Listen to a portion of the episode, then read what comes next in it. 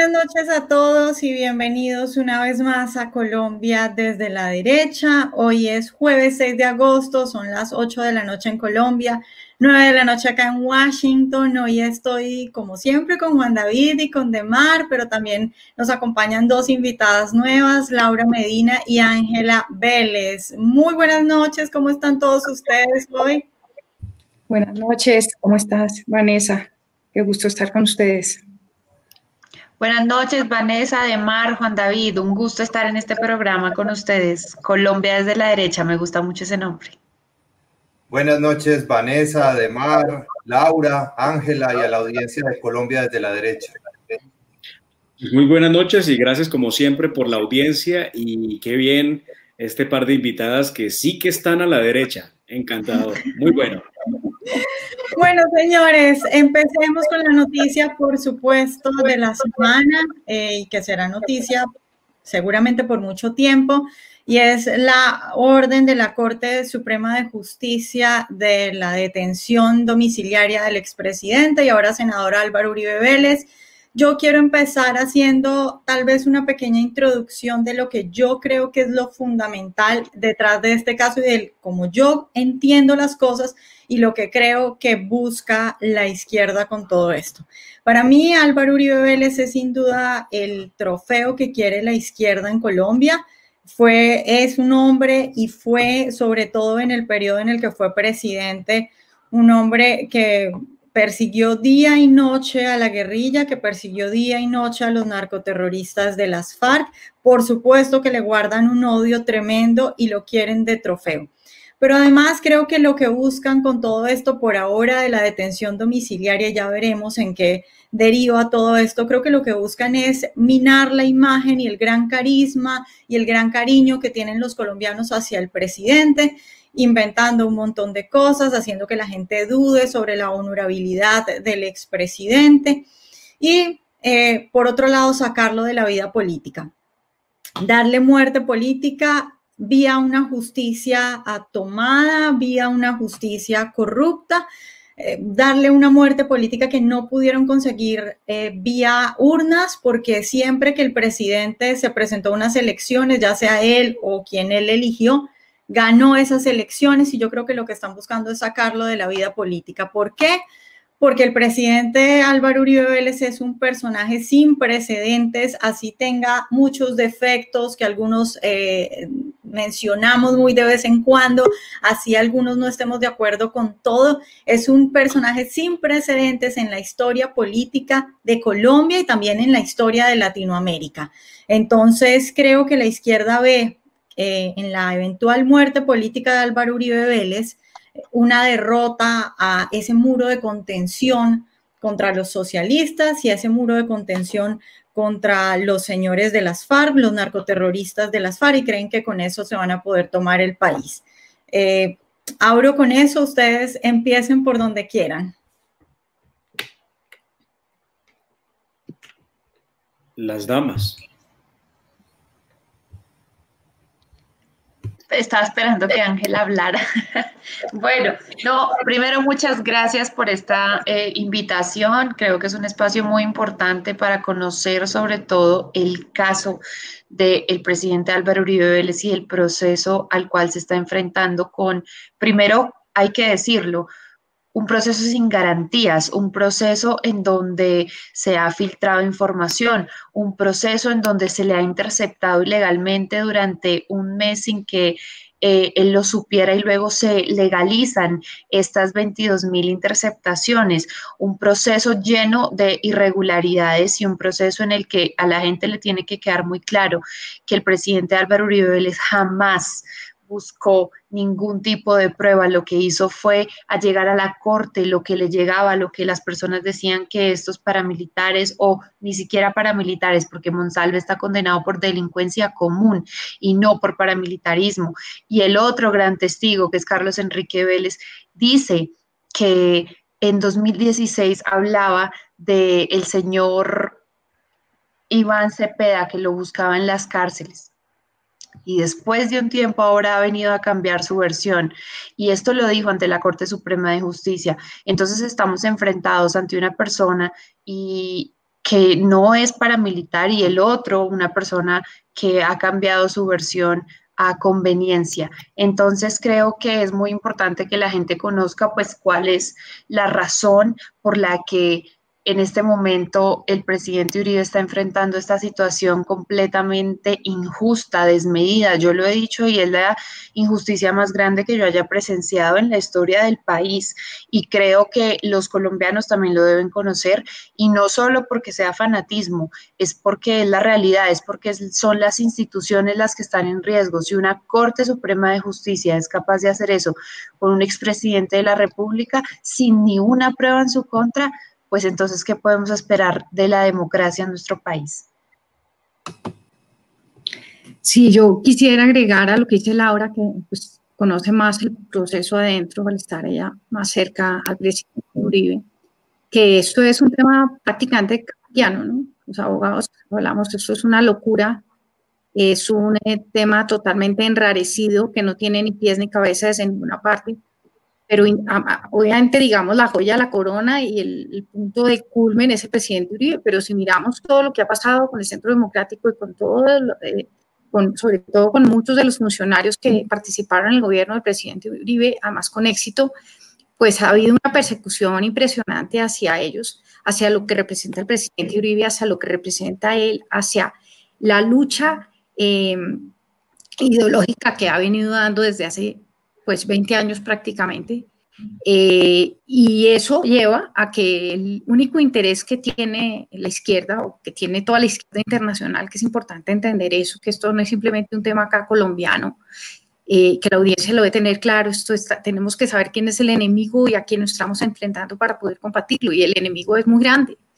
Es la izquierda internacional, es Cuba, es Venezuela, pero también hay otros intereses eh, oscuros. Está, yo creo que Juan Manuel Santos está detrás y detrás de Juan Manuel Santos está su jefe Soros y otra cantidad de gente que tiene interés en que Colombia se destruya y que finalmente quien ha sido el muro de contención para todo este eh, horror, el único presidente eh, en la historia reciente casi después de Guillermo León Valencia, bueno, tal vez Turbay algo hizo, que tuvo la, la, verticalidad de decir, el enemigo es este y peleamos contra él, y, y, lo hizo, y ejerció la autoridad del orden en un país que había caído siempre en una tibieza y en un exceso a veces de, de democracia, digo yo, eh, en el mal sentido.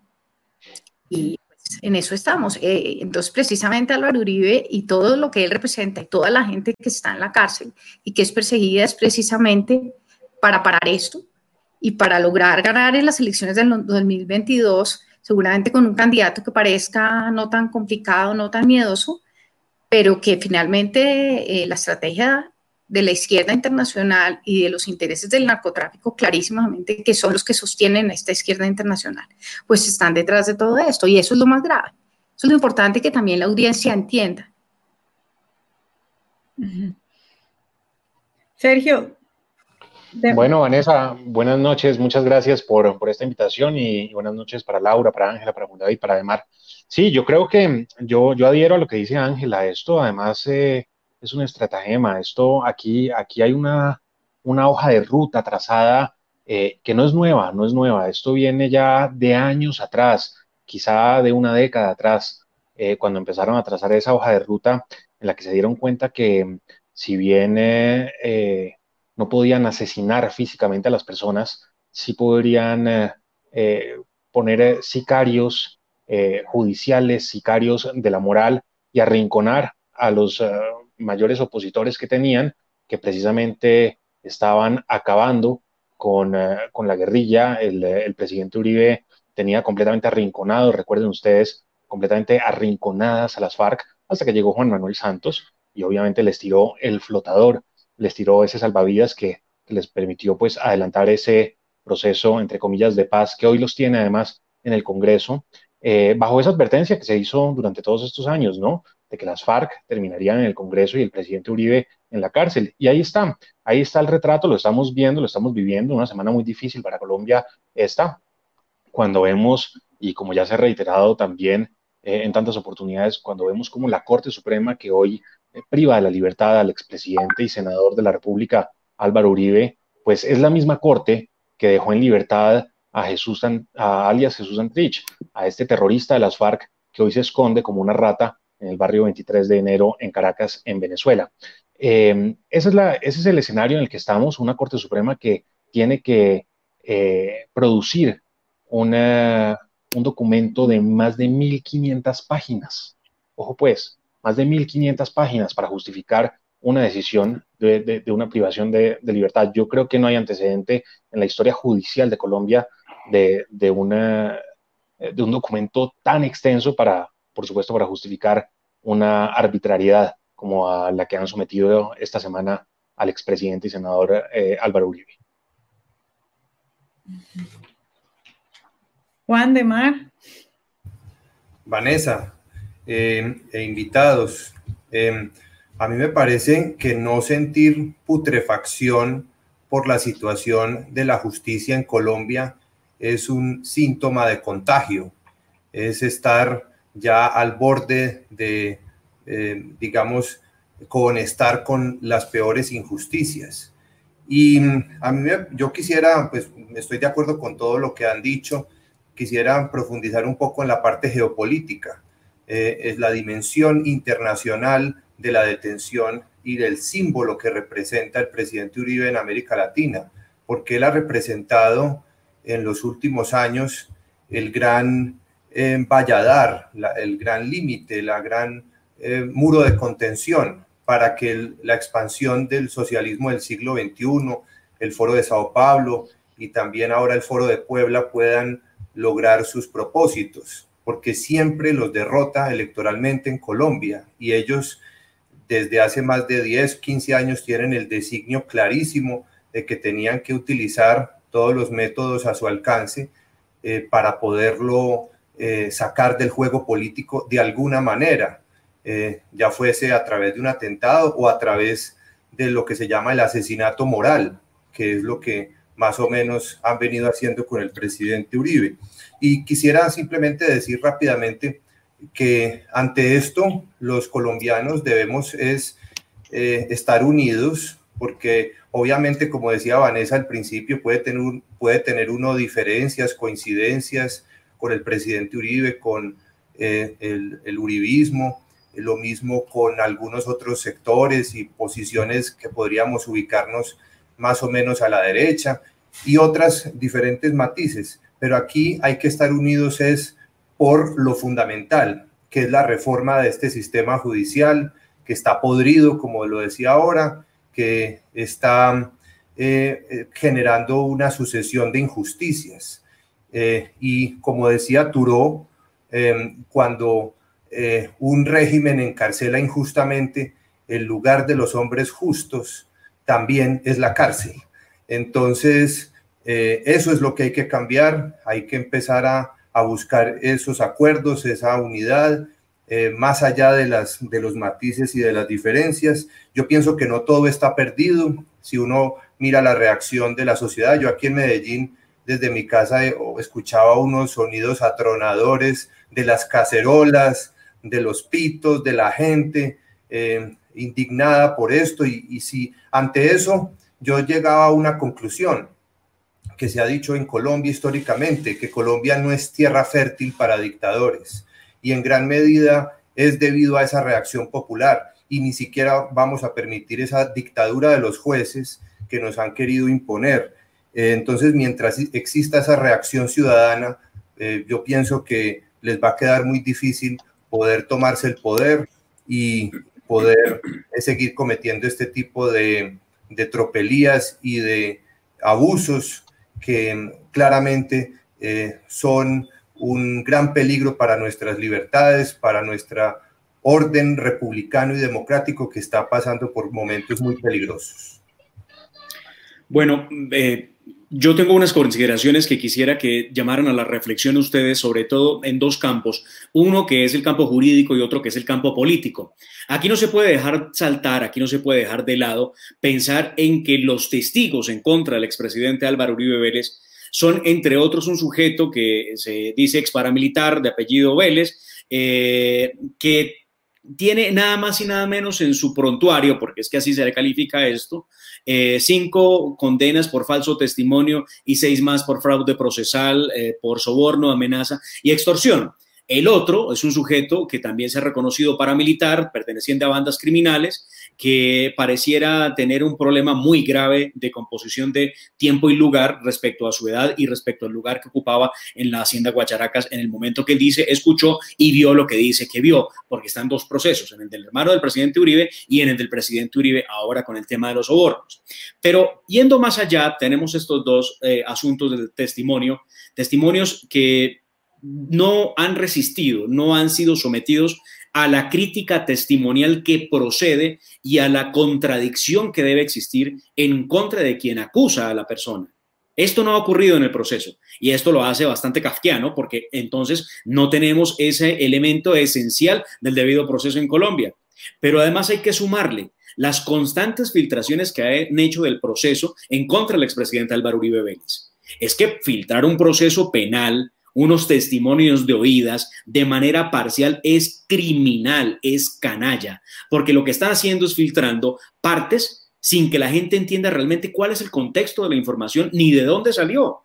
Esto lo han hecho, obviamente, ciertos sectores de la extrema izquierda en Colombia, que están eh, aburridos, que están cansados, que no quieren estar más eh, viendo en el concierto político al expresidente Álvaro Uribe Vélez, porque sí, los persiguió, porque sí, porque los combatió. ¿A quiénes? Sí, a los guerrilleros, ¿a quiénes? A los narcotraficantes. A ellos es a los que les debe preocupar Álvaro Uribe Vélez, no a la ciudadanía de bien.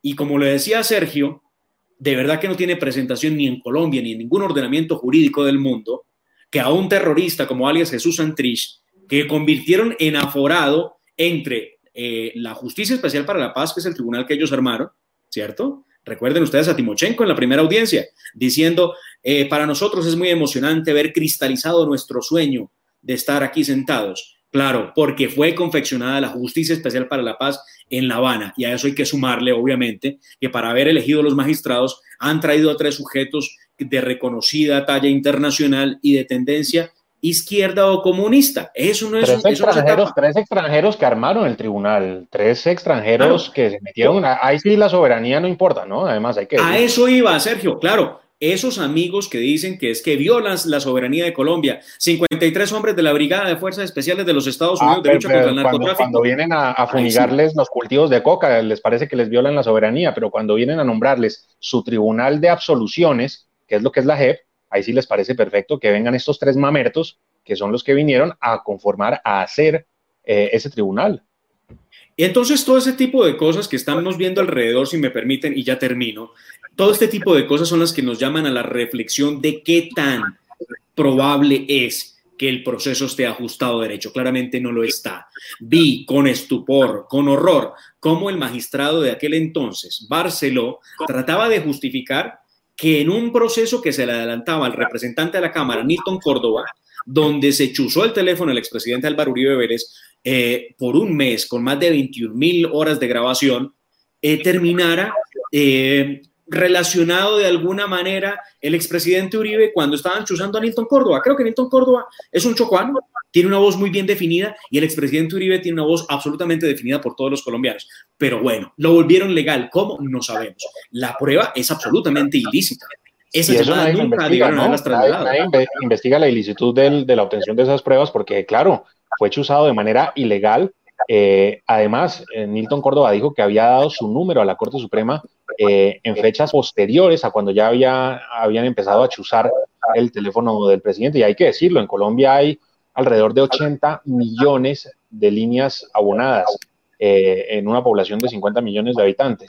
Eh, pero no, coincidencialmente, el que terminaron chuzando por error fue el número del expresidente Uribe. Ahora, respecto a eso que decía de Mar, yo no, no podemos olvidar la noticia que acaba de salir ahora y es la petición del expresidente a la Corte de que todo su expediente sea público, ¿no?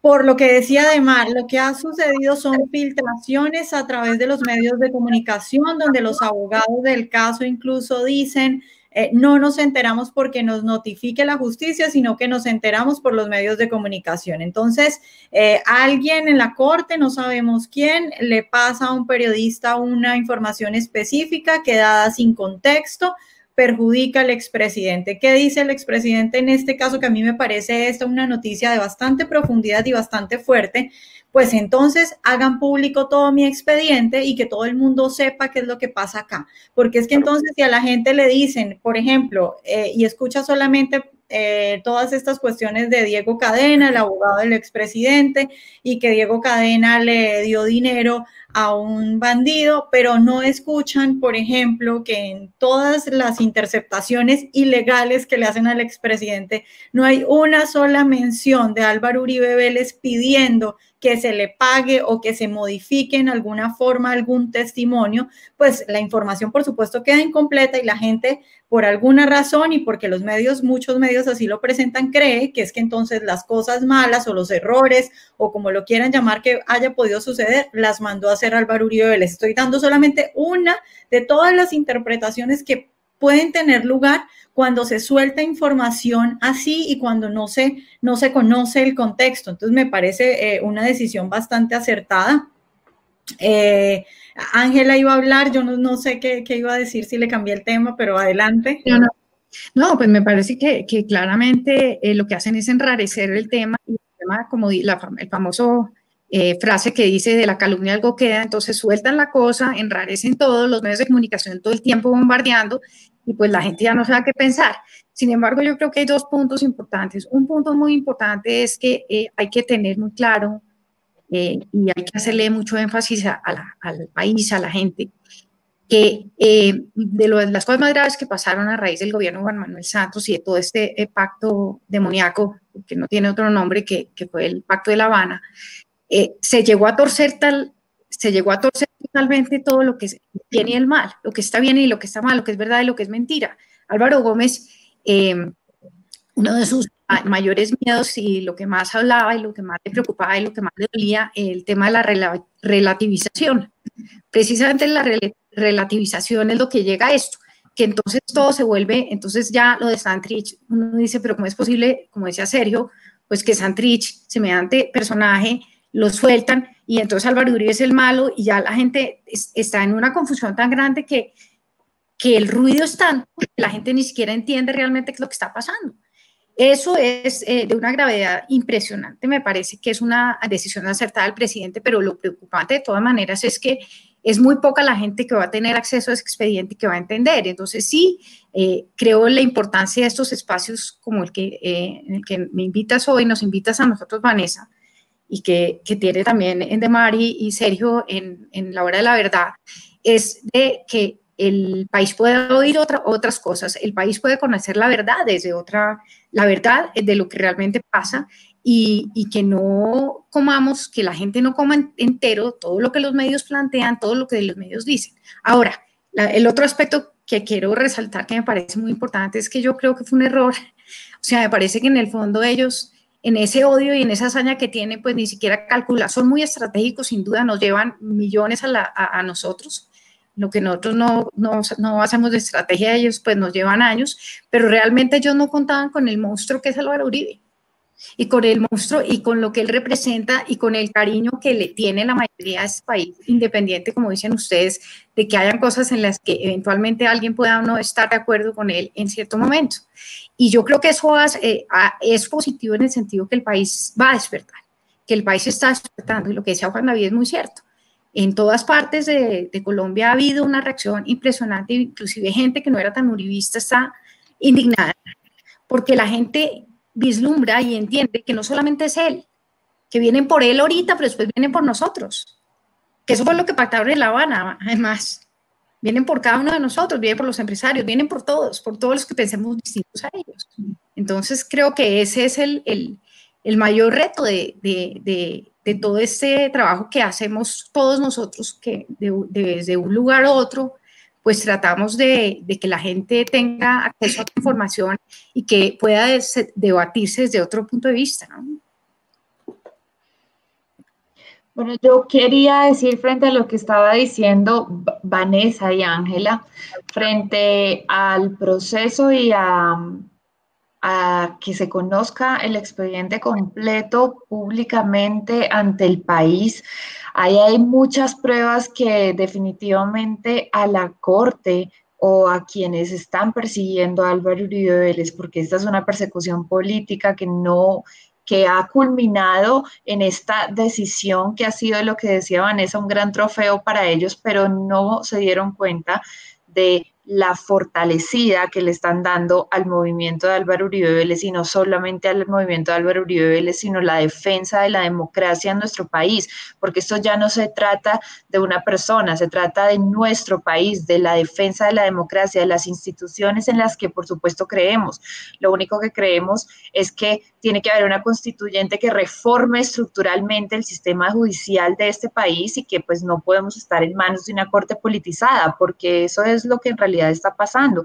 Estas decisiones han sido políticas y si en derecho se encuentra solo una prueba, no solamente en contra de Álvaro Uribe sino de cualquier ciudadano de este país, adelante, pero no puede haber en este país una justicia politizada. Entonces, frente a eso, hay unas pruebas contundentes contra el señor Cepeda, contundentes declaraciones de ex paramilitares que decían que los iban a visitar a las cárceles, a ofrecerles beneficios. El señor Cepeda más de 21 veces en las cárceles visitando al señor Monsalve, ofreciéndole beneficios por medio de una ONG, una ONG que sacó a la esposa de este señor del país, curiosamente una donación del señor Iván Cepeda a esta ONG y eso a la Corte no le pareció importante, desestimó esas pruebas, desestimó los testimonios del Tuso Sierra, del señor alias Simón, de otro eh, paramilitar HH, eh, de muchísima, de monoleche, de un montón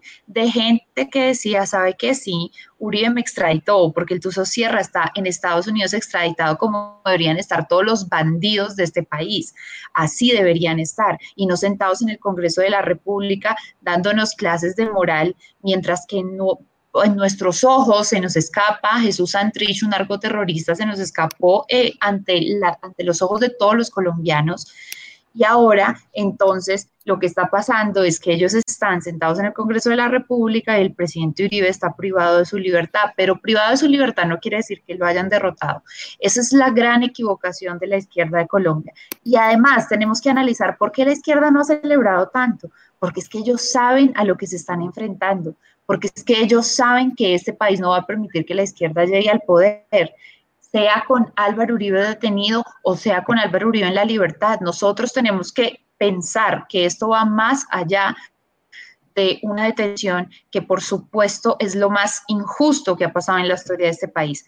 Pero tenemos que pensar en el tema político y en el tema de 2022 y esto es solamente uno de los pasos que ellos han venido tratando de estructurar hasta que han llegado eh, en a este punto, pero no contaban y no cuentan con la fuerza y con el poder, no solamente político, sino el poder del pueblo. Y el poder del pueblo es el poder que dice, no queremos tener un país en el que la justicia esté politizada, en, la, en el que las cortes tumben cuanto decreto se les ocurre, porque estamos en un país en donde entonces ellos son los que mandan.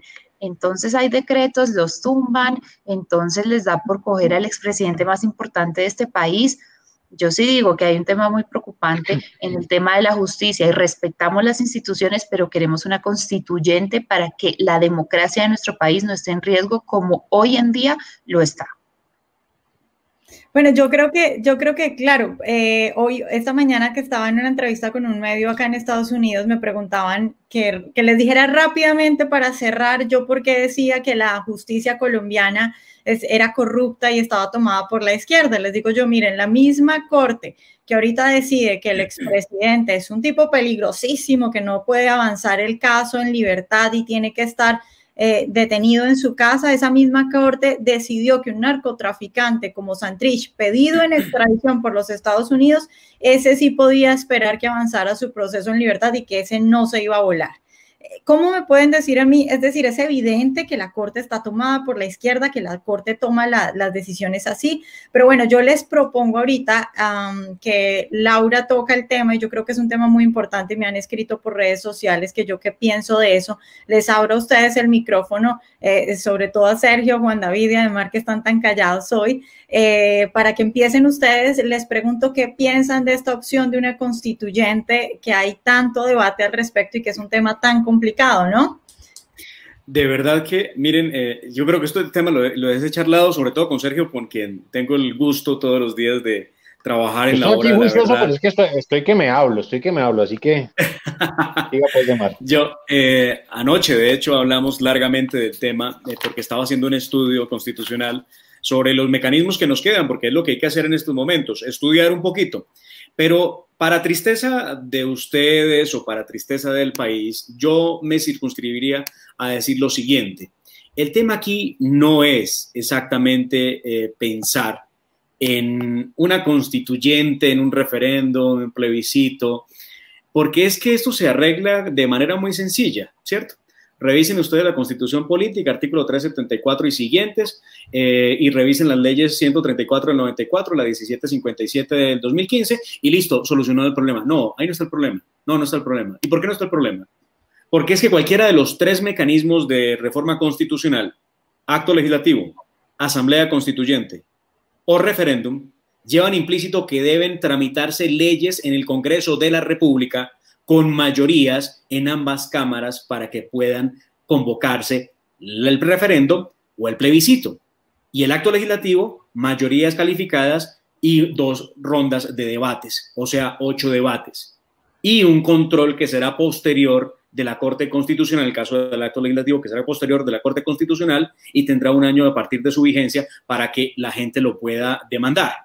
¿Qué tiene el otro componente de la Asamblea Constituyente y qué tiene el referendo? Creo que eso es importante mirarlo. Perdónenme, voy a decir una cosa muy dura. Hoy la derecha en Colombia, bueno, es que no sé si puede decir eso. Bueno, la centro derecha en Colombia no tiene mayorías en el Congreso y con enorme dificultad son capaces de hacer aprobar una ley. Entonces ahora me van a decir algunos, y me perdonan por ser tan irreverente, que van a hacer aprobar una ley que cite una reforma constitucional. ¿En serio? O sea, que va a haber en el Congreso mayorías para poder tramitar una asamblea constituyente que requiere de una ley aprobada por el Congreso. Lo mismo que requiere un referendo.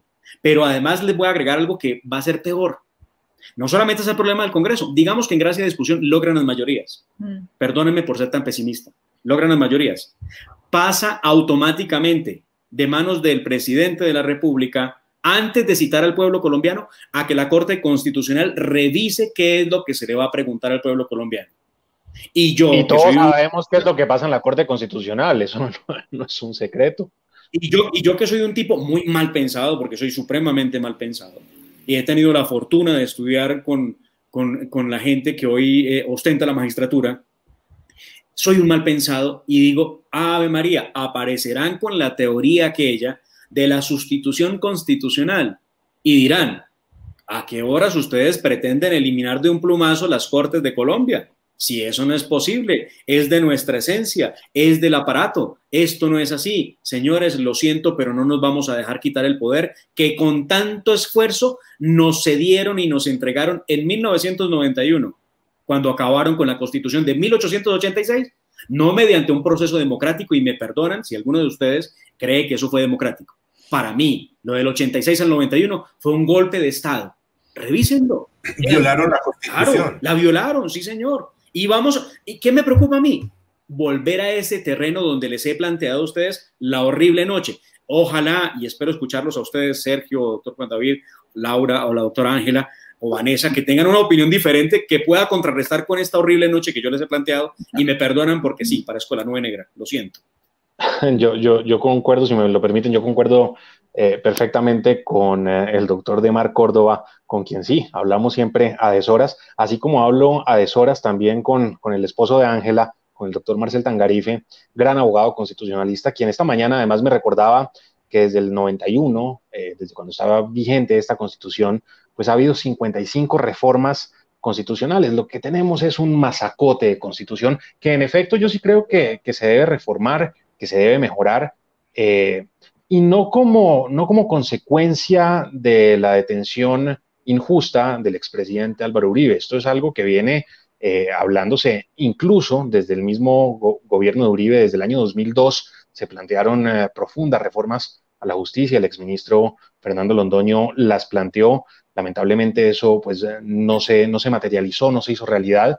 Pero, pero no puede ser este hecho, esta detención arbitraria la que deba llevar al país hacia ese camino. Además, porque están todos estos tropiezos, pues eh, que ya nos anunciaba además hace un momento, pero, pero sí debe haber un consenso eh, nacional frente a esa reforma. Que ese es el momento. Yo Sergio, perdón, es el momento. Sergio, perdón, perdón, perdón, una cosa chiquitica frente a eso. Miren ustedes que hoy había en comisión eh, segunda una audiencia, un paréntesis muy pequeño, una audiencia sobre víctimas. Imagínense, Laura, tú que conoces perfectamente el mundo político, quiénes eran los que organizaban la audiencia sobre víctimas. Imagínate, ya con eso lo digo todo. En esa audiencia, una señora que ustedes recordarán que fue eh, del Partido Liberal, yo no sé que todavía lo sea, fue senadora de la República, mediadora de paz en muchas ocasiones en el gobierno Uribe inclusive, dijo aventadamente, me gusta la idea de la constituyente, ojalá nos den esa oportunidad claro, claro, claro. es que por ahí van a meter, por ahí van a meter todo lo que han querido meter de la izquierda. Y si no hay una derecha consolidada, una derecha fuerte que, que pueda dar la pelea, pues nos van a meter una constitución mucho más tirada hacia la izquierda. Eh, no sé, quizá un poco lo que, lo que puede estar pasando en Chile, ¿no? Claro, claro, ese es un buen ejemplo, Sergio, ese es un muy buen ejemplo. Eh, en Chile llevan meses de protestas y allá que sí que la apoya y la corona lo que quieren es cambiar la constitución. Entonces estamos hablando de cambiar la constitución en un ambiente donde vemos claramente que las cortes están tomadas, que no tenemos mayoría en el Congreso, que la justicia está tomada, que estos señores tienen toda la plata del narcotráfico. Es decir, estamos poniéndonos a jugar un partido injusto en un terreno que ellos tienen abonado y que, yo creo que, que, van a sacar ventaja de eso. Eh, Ángela. Bueno, ustedes son todos mucho más chiquitos que yo, entonces eh, no, pues no, de pronto no recuerdan o no vivieron, pues no lo vivieron tanto, por lo menos como algunos más viejitos que sí vivimos. Bueno, Ángela vivió la constituyente en carne y hueso. Ah, claro, claro. Estuvo ahí el, el, único artículo que sobrevive a la constitución es el, el, matrimonio mío, porque allá fue donde surgió. Eso dicen algunos constituyentes muy queridos. Eh, pero miren, la verdad, claramente lo que dice Mar es así, eso lo hemos mirado y lo hemos analizado hace mucho tiempo siempre. Eh, cualquier mecanismo pasa por, eh, por, toda esa tortura que dice Demar, el Congreso, la Corte Constitucional y tal. Pero desafortunadamente no hay opción. No hay opción que de todas maneras las reformas profundas que se tienen que hacer en este país, de las instituciones principalmente, de toda la administración de justicia, tienen que pasar por una, o una constituyente, pienso yo, o un referendo que sería muy difícil y el, el, elemento interesante que tiene la constituyente, pensando en lo que pasó en el 91, que estoy de acuerdo con ustedes que se violó, pues que no estuvo bien, quienes estuvimos ahí, yo tuve la oportunidad de trabajar en la constituyente con el doctor Juan Carlos Esguerra y pues mi jefe político era Álvaro Gómez, eh, ¿por qué se metió Álvaro Gómez a la constituyente? Pues él no estaba de acuerdo. Yo le preguntaba a Marcel Tangarife, que fue uno de los líderes de la séptima papeleta, y decía, pero ustedes, además que nunca estoy de acuerdo, me parecía una idiotez. Yo le dije, mijito, ustedes están muy desubicados. Yo no estoy de acuerdo nunca con eso, voté en contra. Yo le dije, ¿ustedes qué les dijo Álvaro Gómez cuando fueron a hablar con él? Porque ellos como estudiantes hablaron con todos los líderes políticos y Álvaro Gómez les dijo, eso es una locura lo que ustedes van a hacer. Eso, eso aquí va a terminar en qué? Obviamente salieron furiosos de allá, de allá, hoy ya entienden perfecto, por lo menos Marcel Tangarife entiende perfecto y ya desde ese momento entendía perfecto, pues a lo que se refería el doctor Gómez. Pero si el doctor Gómez no se mete, pues no hubiéramos, no se hubieran trancado una cantidad de cosas que se trancaron. Salvación Nacional fue unido con el Partido Conservador, fueron los que medio pararon algunas de las cosas eh, complicadísimas que iban a pasar porque la constitución del 91 es, es la primera puntada grandísima estratégica que da la izquierda para irse apoderando de cada cosa, lo que es que nosotros no lo teníamos claro en ese momento. Pero ¿qué pasa hoy en día? Que estamos en una situación, lo que ustedes dicen es así, estamos en esa radiografía trágica. Pero hay un elemento interesante en, la, en el tema de la constituyente, y es que si uno vincula, que lo decía hoy la senadora Paola Holguín con mucha razón, si usted logra aprovechar el momento político que hay, el momento, la, la, la, angustia de la gente, que jamás era lo que se estaba viendo en el 91 a lo que vimos ahorita. Lo del 91 era otra cosa muy diferente. Después de la marcha del silencio y todo el tema de Luis Carlos Galán y de todo lo que estaba pasando, era otra otra situación. Si usted logra meterle eh, el, vincular a la ciudadanía, al país completo nacional, pues va a haber una presión muy fuerte. Y sí, es un riesgo, pero entonces, ¿qué es peor? Porque entonces nos quedamos así y que si nos tienen ya, nos, nos, nos neutralizaron a, la a grandes candidatos de, la derecha. Tenemos neutralizado a Andrés Felipe Arias, a Oscar Iván Zuluaga lo descabezaron, obviamente ya puede, pero como decía el doctor Londoño esta mañana, muy cierto, tiene a, a, David Zuluaga, lo tienen pues Lo tienen en capilla, lo tienen en capilla, y lo dejaron, que también esa es la, otra estrategia, ¿no? Claro, el, el, panorama es terrible, pero no, la tenemos que jugar también de alguna manera. Ese es el tema. Y, yo no sé, yo no sé si eso es lo que, lo que ha llevado a mucha gente de derecha a de derecha vergonzante, ¿no? O de una derecha temerosa lo cierto es que yo concuerdo con Ángela y con Laura cuando dicen que aquí pues se despertó un, monstruo, un dragón, un dragón que estaba dormido. Eh, la derecha se despierta ante este hecho eh, atroz contra el expresidente Uribe y no, no necesariamente hay que ser uribista. Mire, yo, yo hace dos semanas decía, a mí Álvaro Uribe no me representa cuando dice o cuando saluda a alias Sandra como nueva vicepresidenta del Congreso de la República. Eh, a Griselda Lobo, que, es una terrorista de las FARC, que ha sido posesionada como segunda vicepresidenta del Senado de la República. Y el, expresidente Uribe me parece comete un error al saludarla. Yo digo, a mí ese Uribe no me representa, pero ojo, ojo, Uribe, el que fue presidente durante ocho años, sí me representa. Y muchos lo recordamos como ese presidente que sacó a Colombia de una situación terrible en la que estaba, que combatió al narcotráfico de frente, que combatió al terrorismo de frente. Y obviamente no vamos a abandonar a ese Álvaro Uribe, que sí, que ha cometido errores como expresidente, me parece a mí, los ha cometido, eh, pero no lo vamos a abandonar, porque él fue el que nos devolvió la esperanza, él fue el que nos devolvió la libertad, eh, y ahora no lo podemos dejar solo. Eh, se despertó, se despertó un dragón que estaba dormido y, que la derecha se quite la careta, que la derecha deje de ser una derecha vergonzante, que, se manifieste, por supuesto, y, que salga de frente a, combatir con las ideas a, esa extrema izquierda que ha cooptado poderes como el Poder Judicial en Colombia. Y, hay que recuperar espacios, hay que recuperar espacios en los medios de comunicación, hay que recuperar espacios que también, hay que decirlo, los medios de comunicación completamente tomados por, por la izquierda, muchos de ellos.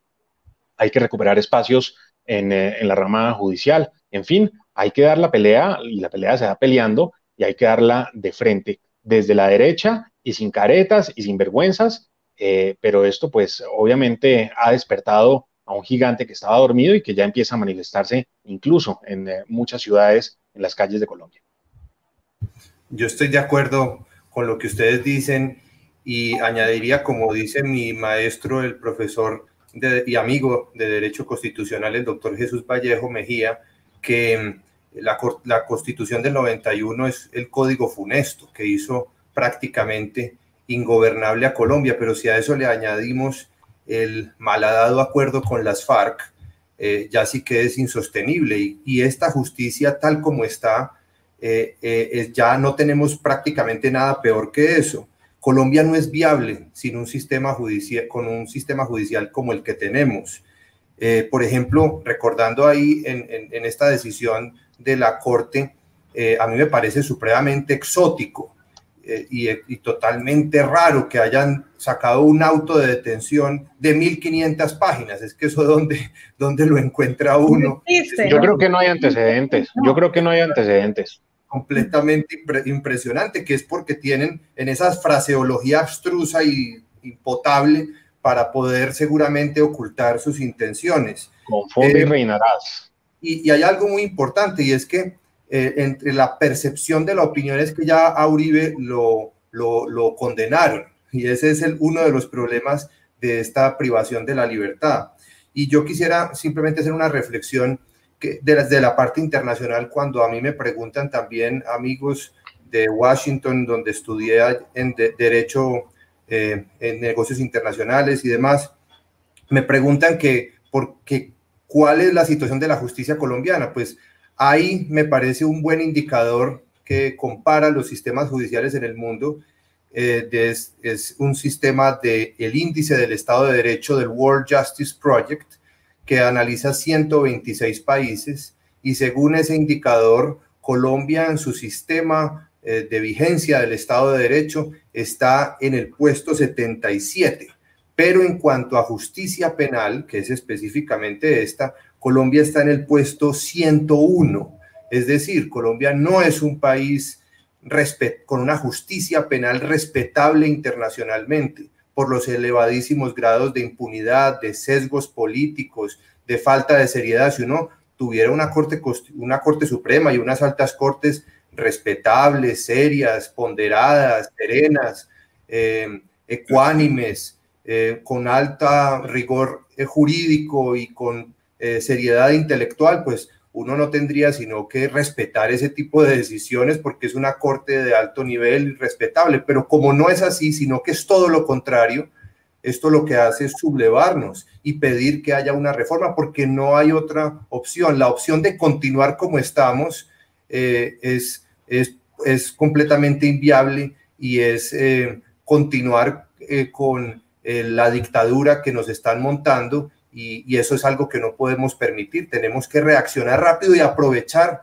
como se dice, estos momentos de efervescencia y calor para empezar ese camino con el apoyo de la sociedad independiente de que, no de que sean uribistas o no uribistas de izquierda o incluso de derecha, porque eh, si Colombia continúa con un sistema judicial tan deteriorado, tan politizado y de tan baja calidad medido por eh, indicadores internacionales, eh, Colombia no es un país viable. Esta es la rama principal del Estado de Derecho para que todo lo demás funcione. Si tenemos esa falta de rigor jurídico y judicial, lo que vamos es hacia la catástrofe.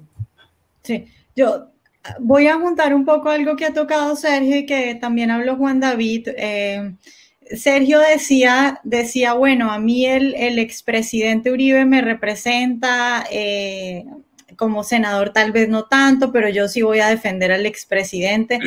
Yo, yo quisiera decir que para mí, digamos, la cuestión Uribe es lo de menos en este caso. Es decir, yo le guardo aprecio porque, claro, salvó al país y a mí me encanta escribir sobre lo que hizo porque el cambio de la Colombia 2002 a la Colombia 2010 que le entregó es un milagro, debería llamarse el milagro. Es un milagro económico y es un milagro en materia de seguridad. Y por eso le tengo aprecio. Pero la cuestión Uribe como Uribe es lo de menos. Es decir, eh, que Uribe esté en su casa o que incluso lo metan a la cárcel, eso es lo de menos. Es lo que representa eso y son las consecuencias que eso trae. Una de esas consecuencias tiene que ver con lo, con lo que decía ahorita Juan David, que es por supuesto la justicia. Es decir, estamos hablando de que este caso pone en evidencia eh, una justicia que hace que el presidente esté detenido en su cárcel, pero es una justicia que estamos hablando del cartel de la toga. Es decir, en Colombia hay un cartel de la toga. Nosotros ya nos acostumbramos a hablar de eso, pero cuando yo le hablo a la gente acá en Estados Unidos y, y para otros países de que en Colombia hay un cartel de la toga, me preguntan qué eso qué es. Tenemos un fiscal anticorrupción extraditado.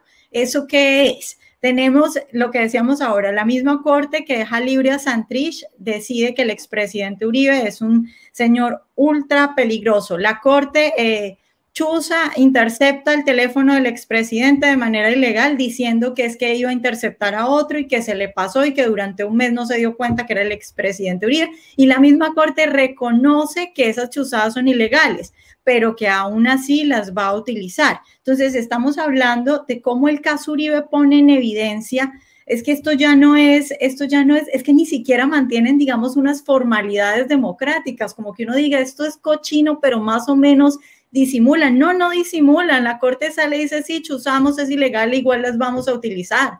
Y, y, se inventa todas estas cosas. Pero más allá de eso, también hay otro, otro asunto fundamental muy importante y es eh, el, personaje que es Uribe y cuándo vuelve a salir un personaje, un líder político de esa magnitud en un país y para un momento como el que vivimos. Recordemos que Álvaro Uribe Vélez hace un mes apenas estaba tuiteando en contra del actual presidente de Colombia que él pone en la presidencia diciendo que el crimen y el narcotráfico solo se combate, estoy parafraseando porque no recuerdo textualmente lo que dijo, pero dijo que solo se combate eh, eh, con combate frontal diario, eh, que día a día había que enfrentarlos, que eso era lo que había que hacer. Entonces, tenemos a un expresidente que sigue diciendo que la única forma de derrotar a esta gente es con combate frontal, a un expresidente que no le dio miedo incluso ir a bombardear afuera de Colombia, eh, a un expresidente que además combina todo eso, esa mano dura, esa fortaleza con un carisma increíble, porque es que Uribe sale de la presidencia en el 2010 con un 80% de favorabilidad. Entonces, díganme ustedes cuándo volvemos a conseguir un hombre que tenga ese carácter, porque es que no cualquiera pone de lado los problemas en los que se va a meter con la justicia, con los organismos internacionales, con los mamertos internacionales y dice, lo más importante para este país es bombardear a estos señores incluso fuera de Colombia. Y lo hace a pesar de que se va a meter en problemas. Y conjunto con eso consigue una favorabilidad del 80%. Yo no sé si en una situación como la que estamos viviendo en este momento podemos volver a conseguir a alguien así. Y una derrota lo que hace, es decir, esto, esto de la justicia persiguiéndolo y que la gente diga, a Uribe, que es este monstruo político, digamos, en, cuestiones del fenómeno político que es, lo logran meter a la cárcel, no sabemos si eso vaya a pasar, pero por lo menos lo detienen. ¿Qué va a pasar con cualquier otro que siquiera se arriesgue a hacer un poquito lo que él hizo? Obviamente les va a dar miedo. Entonces yo veo esto muy difícil, veo, veo eh, eh, una, una estrategia, yo sí no, no estoy tan segura que ellos se hayan equivocado.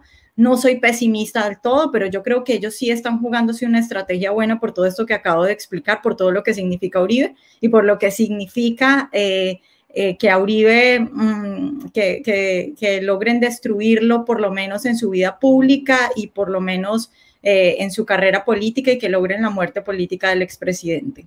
Esto tiene una solución, Vanessa, Laura, y porque sé que, que obviamente hemos planteado una horrible noche un escenario que hay que plantear, que hay que mirar, que hay que tantear. Valioso en la experiencia de, la doctora Ángela en la constituyente, eso es fundamental también y eso hay que escucharlo. Eh, creo que los, los que fueron constituyentes y participaron debieran ser los primeros y convocados en la mesa para que ayuden a analizar esta nueva realidad.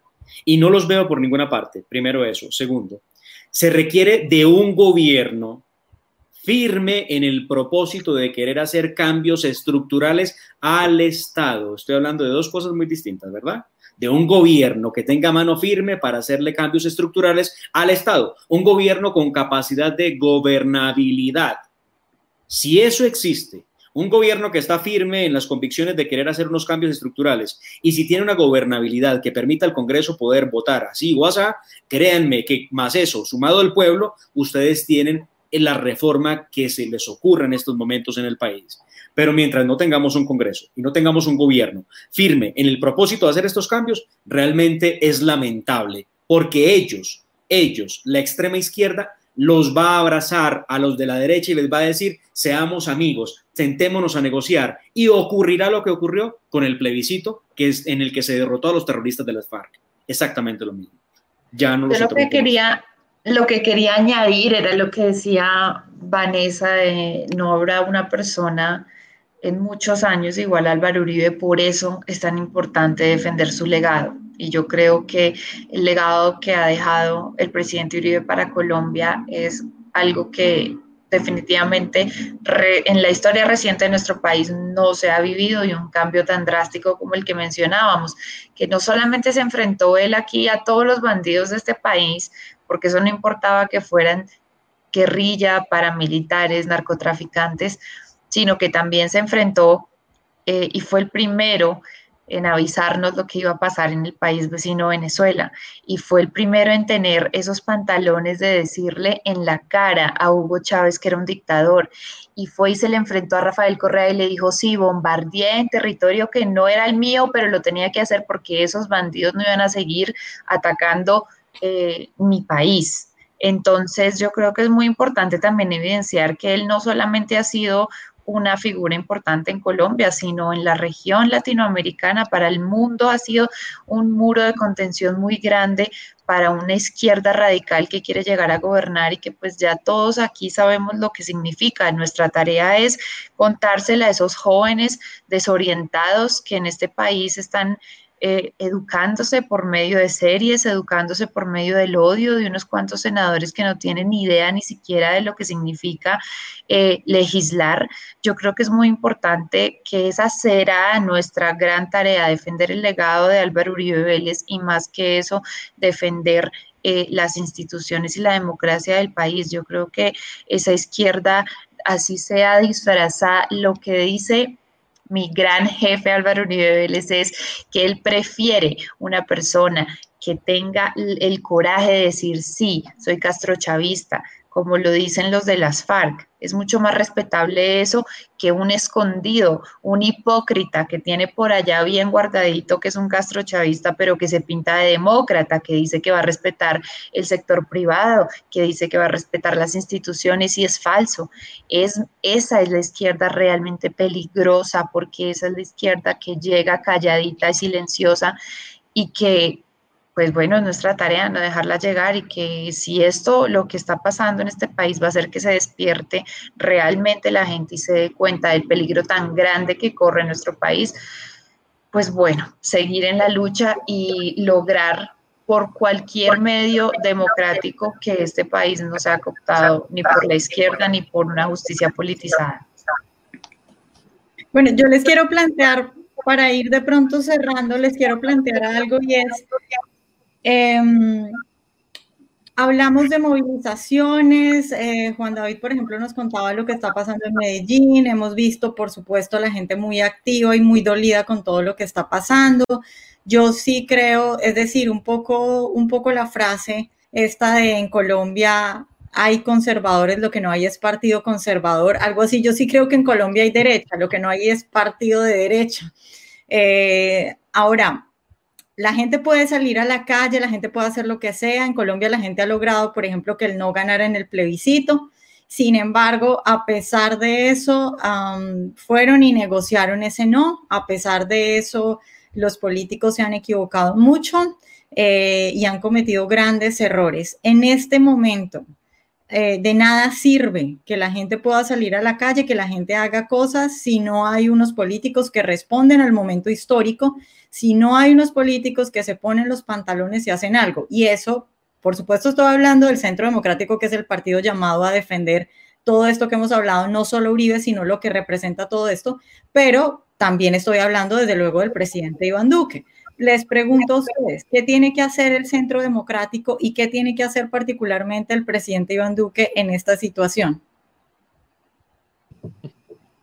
Yo, la verdad, primero que todo, volviendo a, la, oscura noche que, muestra eh, Mari y Sergio, que le encanta el, negro, eh, yo pienso, la verdad, que sí, el panorama es muy oscuro, pero yo también tengo esperanza. Y también primero lo que dice Laura es muy cierto. En el tema del presidente Uribe, el presidente se lo decía eh, ayer cuando le escribí un mensaje, le dije, mire, Es que la libertad suya es la libertad de Colombia. Es que el tema es que la, Uribe representa la libertad de Colombia. Y yo sí creo que este país eh, no está dispuesto a perder su libertad. Y sí creo que la mayoría de los colombianos es gente eh, trabajadora y gente que no quiere eso. Y gente que fuimos capaces de ganar en el no. Estoy de acuerdo que no lo negociaron. Creo que ese fue uno de los errores del presidente Uribe, pero también creo que es muy fácil juzgar. Juzgarlo a él y juzgar a Andrés Pastrana y juzgar a todos los que estuvieron en ese momento eh, por esa situación. Sí creo que se equivocaron, pero no creo que sea tan fácil juzgarlo. Pero creo que la esperanza está en, en que el país eh, responda, pero para que el país responda, lo que dice Vanessa es fundamental. Y es la oportunidad de pronto de que el presidente Uribe, estando en esta situación, que va a seguir siendo el, eh, digamos, el que inspira, el que arrastra, el que deja un legado, pero también hay unos, hay unos liderazgos muy importantes en el Centro Democrático. Hay gente muy buena, hay gente muy valiosa y gente que de pronto en otro momento no ha podido ser escuchada porque, porque la han tildado que es muy fanática, una Paola Holguín, eh, eh, una misma María Fernanda Cabal, eh, varios, el mismo Rafael Nieto, hay gente muy buena, Oscar Iván Zuloga, hay gente muy buena y esos liderazgos tienen que salir tiene, porque el país sí necesita ese liderazgo para poder convocar todo eso que tenemos que hacer, porque a punta de marchas en los carros, pues no vamos a hacer nada.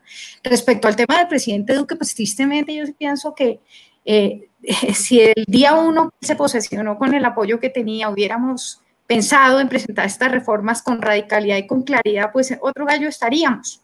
Desafortunadamente no se hizo porque él pues siendo un hombre correcto y decente, él cree que uno dándole gusto a todo el mundo lleva la fiesta en paz y la cosa no es así. Y el monstruo al que nos enfrentamos es demasiado grande y eso es lo que yo creo que es la primera lección que el Centro Democrático debe tener, que no podemos estar aquí allá, estamos allá, en la derecha, porque es que eh, ahí que entonces yo, con la izquierda no se puede porque es que ellos tienen una estrategia muy clara para dónde van ellos. Ellos mienten y ellos no tienen el mismo interés que tenemos el resto de, los mortales. Ellos tienen muy claro para dónde van. Entonces, en el caso del presidente Uribe, sí, el ideal y lo que esperaría uno es que él sea el primero que se comprometa con eso, porque sin el gobierno apoyando, pues es muy difícil. Ese es el, digamos, el, para mi gusto, uno de los temas más difíciles y más complicados que vive eh, en el momento político colombiano. Sí, pues yo, yo agregaría eh, lo siguiente, el presidente Duque, ¿qué debe hacer? Hombre, el presidente Duque ha desperdiciado dos años de gobierno, tratando de conquistar a quienes son inconquistables y a quienes no sirve de nada conquistar, que es a la, izquierda, a la extrema izquierda de este país, y a un centro tibio que, que, no, que lo único que le interesa es burocracia y tratar de llegar al poder y, disfrazaditos ahí. Eh, gobernar, gobernar y cumplir con el programa de gobierno por el cual lo elegimos. El presidente Duque olvidó ese programa de gobierno, se quedó en promesas y ha dedicado estos dos años a tratar de conquistar a un sector, pues de nuevo, que no sirve de nada conquistar. Y por tratar de conquistar ese sector, pues ha olvidado a su base, a sus electores y a su mismo programa de gobierno y no ha cumplido pues con lo que prometió. Entonces, ¿qué puede hacer el presidente? Gobernar y cumplir con su programa de gobierno. Claro, en este momento, en medio de la pandemia, en medio del coronavirus, pues está muy ocupado eh, a las seis de la tarde todos los días, preparando su programa todos los días para las seis de la tarde y ha olvidado, ha perdido el foco y, está pues clavado en lo del coronavirus, que evidentemente es una tremenda emergencia no solamente nacional, sino global. Pero en este momento, pues el presidente ahora sí se vino a acordar ayer eh, ayer o del expresidente Uribe y ahora sí salió a medios, a hacer ronda de medios, algunos medios, ¿no? Medios como, como el nuestro, como la hora de la verdad, eh, eh, en donde salía mucho al aire durante su campaña, lo recordarán ustedes, Vanessa, lo, lo recordarás tú, ahí salía semanalmente. Desde que se posesionó como presidente, no nos pasa el teléfono. Bueno, eso es una anécdota, pero lo cierto es que, él a, su base. ustedes. bueno, pero es que él supuestamente era un tipo de derecha, ¿no? supuestamente, porque ya, ya se, ya se, ya, ya se quitó la ahí sí lo voy a defender, ahí sí lo voy a defender, Sergio. Pero, nunca digo que era de derecha. Usted, eso, bueno, eso creímos algunos, o por lo menos si lo contrastábamos contra Petro, que era el otro candidato, lo veíamos a la derecha. Eh, y en cuanto al partido, en cuanto al Centro Democrático, el partido de gobierno, pues también tiene que definirse como un partido de derecha o, o, yo no sé en qué estamos, porque los ve uno también con unas ideas eh, pues que, que, no representan a la derecha de este país. Entonces, eso nos deja a muchos en una situación muy complicada porque pues el, Partido Conservador tampoco es que sea una opción, como ya, ya lo decían eh, los anteriores panelistas, eh, y estamos en una situación muy complicada. Entonces el Centro Democrático tiene que jugársela por un camino de derecha marcado, porque si lo que quiere es el centro, para eso está el Partido Verde, que es más izquierda, eh, y, si quiere la izquierda, pues para eso están los otros partidos de izquierda, pero si nos preguntamos dónde están los partidos de derecha, eh, también tenemos que preguntarnos, ¿es realmente el Centro Democrático un partido de derecha? Un partido que tiene personas que, eh, congresistas, que tratan de lavarle la, la, imagen a las FARC hoy en día, refiriéndose a las FARC como las nuevas FARC, eh, cuando sabemos todos que son las mismas, que ahora tienen un brazo armado y un brazo político. ¿Son esos los congresistas de derecha que están en el Centro Democrático y es el Centro Democrático un partido de derecha? No lo sé. Juan, Juan, quería hablar.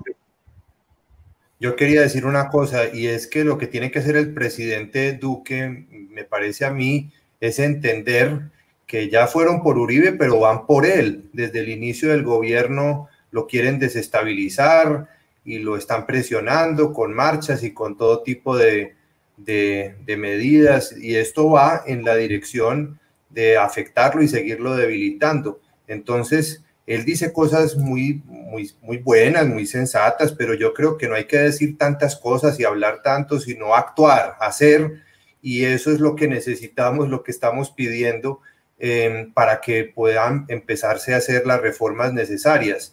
Y a mí me parece que eh, cuando en Colombia hemos tenido, y, esto, y, y qué es actuar y hacer, empezar por lo que falta, que es unificar a la derecha, a la centroderecha, a los sectores que sobre unas bases fundamentales, unas ideas principales, generales y, que todos coincidimos que son estas de reformar la justicia, de, de, recuperar la lucha contra el narcotráfico, de mantener el orden, la seguridad, el mercado libre, la libre empresa, la propiedad privada, bueno, esos principios fundamentales, eh, empezar a crear una derecha unida. Cuando en Colombia ha habido una derecha unida, el país ha prosperado el país se ha estabilizado, ha mejorado. Obviamente no es perfecta, porque si comparamos un ideal siempre con, con la realidad, pues habrá eh, problemas y matices. Entonces ahora el presidente Duque tiene todavía dos años por delante y si él no se amarra los pantalones y empieza a actuar, eh, su gobierno, quién sabe si alcance a durar eh, o a terminar el periodo. Yo les diría lo siguiente. Bueno, perdón, Laura, ah. sigue, sigue, sigue, sigue. No, no, dale, dale, dale. Eh, miren, no, simplemente quería, eh, respecto a la pregunta que planteaba Vanessa, ¿qué sigue, verdad? El Centro Democrático que se dedique a hacer política, alta política, buena política. Política como la que mostró, la que presentó y por la que la gente se siente identificada con el Centro Democrático, que es la política de las banderas del expresidente Álvaro Uribe Vélez. Punto. El presidente que tiene que hacer, gobernar, seguir trabajando, gobernando. A fin de cuentas, el pueblo colombiano será quien juzgue lo bien o lo mal que lo hizo. Y los colombianos, en estos momentos, apoyar al expresidente Uribe para sacarlo de la cárcel. ¿Por qué? Porque se cometió una enorme injusticia. Eso es todo, creo yo, que es lo que viene. Me gusta ese resumen ejecutivo. Yo diría que también el pueblo tiene que saber que es el constituyente primario y que nunca tenga, nunca tenga esa duda y ni olvide el poder que tiene tan grande. Yo creo que lo más importante ahora, también estoy completamente de acuerdo, es defender la, eh, la libertad del presidente Álvaro Uribe Vélez y luchar para que su proceso lo pueda hacer en libertad, que es lo más importante. Yo creo que el tema del gobierno ha sido un tema bastante difícil porque muchas personas también dicen como hombre, no, no es posible que el expresidente Álvaro Uribe Vélez que escogió este gobierno haya sido detenido en este gobierno. Y esa es la realidad que vivimos. Yo creo que eso ha sido muy fuerte, es un golpe muy duro y por supuesto entendemos la separación de poderes y entendemos que hay muchas cosas que pues salen de las manos, pero también entendemos que esto ha sido, esto es simplemente algo que ocurrió el 4 de agosto de este año, pero esto es un proceso que viene desde hace muchísimos años y es un proceso en el que han tratado de incriminar no solamente al presidente Álvaro Uribe porque es la cabeza más visible de, de, esto que se llama uribismo, sino a muchísimas otras personas que, como lo decía Vanessa, se han atrevido a estar en la política y a defender unos ideales. Yo creo que, como lo decía Ademar muy bien, hay que defender al presidente Uribe hasta el final y defender su legado porque su legado va a ser completamente valioso para la historia de este país. Bueno, yo, yo cierro diciendo, em, Ángela decía ahora que el presidente Duque em, cree que dándole un poquito a cada uno los va a contentar y los va a conquistar a todos. Y yo creo que ese es una, uno de los errores más grandes que ha cometido. Yo no sé si es muy inocente al parecer. Em, pero, pero me parece que ese es uno de los errores más grandes que ha cometido el presidente y uno de los errores más grandes que comete siempre la derecha o la centroderecha, si lo quieren llamar así, porque yo entiendo que alguien no puede ser, no sé, digamos, tan extrema como yo, pero igual, igual está en contra de la izquierda. Pero algo que hay que saber es que uno no puede estar coqueteando con el mal. Es decir, cuando el mal se sienta al lado del bien, el que termina perdiendo es el bien. Usted es el mal y yo soy el bien, usted allá y yo acá. No hay que ceder a la tentación, no hay que coquetear con el mal. No entiendo qué es lo que buscan con eso. Lo otro es que eh, no solo en Colombia, yo creo que, yo creo que incluso Colombia eh, tiene algo bueno y es que, eh, bueno, algo que puede ser bueno y puede ser malo al tiempo según la situación también, y es que los colombianos son muy violentos y eso puede parecer que es muy malo siempre, pero en ciertas ocasiones, cuando se trata de frenar a la izquierda, no es tan malo, porque es que la izquierda va por las armas, va por la violencia, la izquierda no tiene formalidades, la izquierda no es democrática, la izquierda simplemente se toma el poder. Entonces, yo, a, mí me preocupa qué pueda pasar respecto a eso, eh, cómo pueda reaccionar la gente si los políticos, en este caso el Centro Democrático y el presidente Uribe, y bueno, la coalición alrededor del Centro Democrático no estén a la altura del momento eh, y cómo pueda reaccionar la gente sobre eso. Y, me preocupa que eh, aquellos que nos representan y que están en la política como centro derecha se aguanten tanto y por parecer correctos, entonces llegamos a puntos como decir que nos parece bien que la señora Griselda Lobo sea la vicepresidenta segunda del Senado. O sea, eso es coquetear con la izquierda, eso es hacerles el juego, eso es validarlos. Entonces uno no puede un día validarlos y un día decir que está contento de que ellos estén en el Congreso y al otro día decir que las FARC se están tomando el país hay que ser un poco consecuentes y nosotros que nos damos cuenta de eso hay que señalar esos errores si es que no se han dado cuenta los políticos sobre eso. Bueno, yo no sé si ustedes quieran dar alguna pequeña eh, cierre, algún pequeño mensaje antes de que nos despidamos ya. Una cosita que me gustaría decir, eh, Laura hablaba del tema del constituyente primario, que yo creo que eso es muy importante y hay que recordar que en, la constitución del 86, después del plebiscito del 57, tampoco se podía hacer nada si no pasaba por la constitución. No se ha pasado por el Congreso. Y se pudo. Y se pudo porque la gente presionó tanto, llegó un momento, la movilización fue tan fuerte que se logró.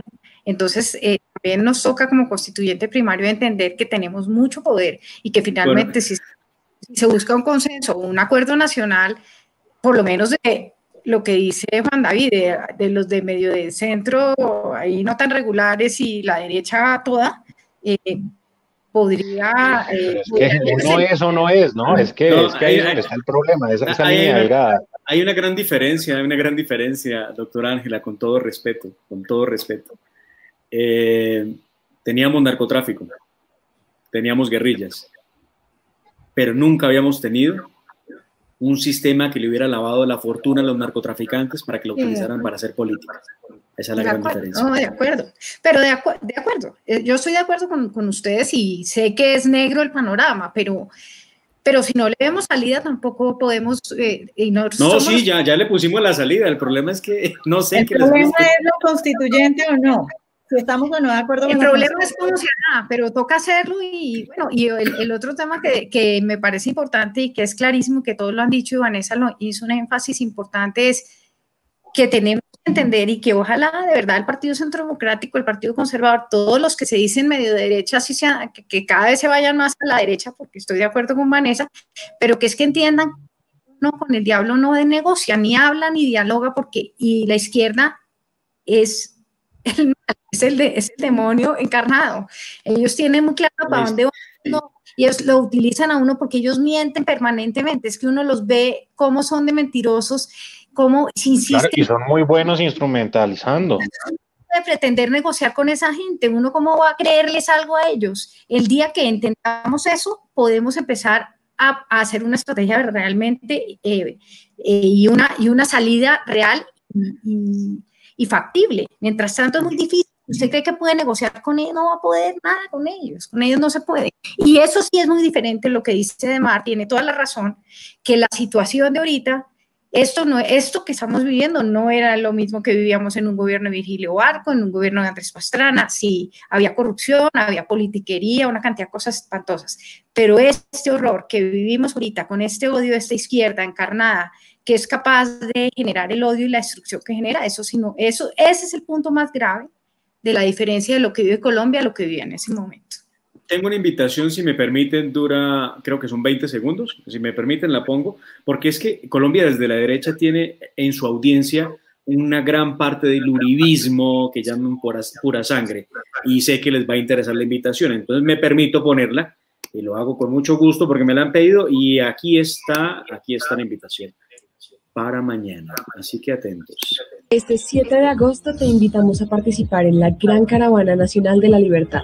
Todo un país unido por la libertad de Álvaro Uribe Vélez. Busca el punto de encuentro en tu ciudad. No olvides llevar tu bandera, tapabocas y seguir los protocolos de bioseguridad. Te esperamos. Esto es una causa Colombia. Bueno, así pues, es. Muchas gracias por habernos acompañado. Muchas gracias a toda la audiencia que estuvo hoy con nosotros. Nos vemos el próximo jueves. Un saludo para todos. Gracias. Gracias por la invitación. Adiós. Muchas gracias. Gracias, hasta luego.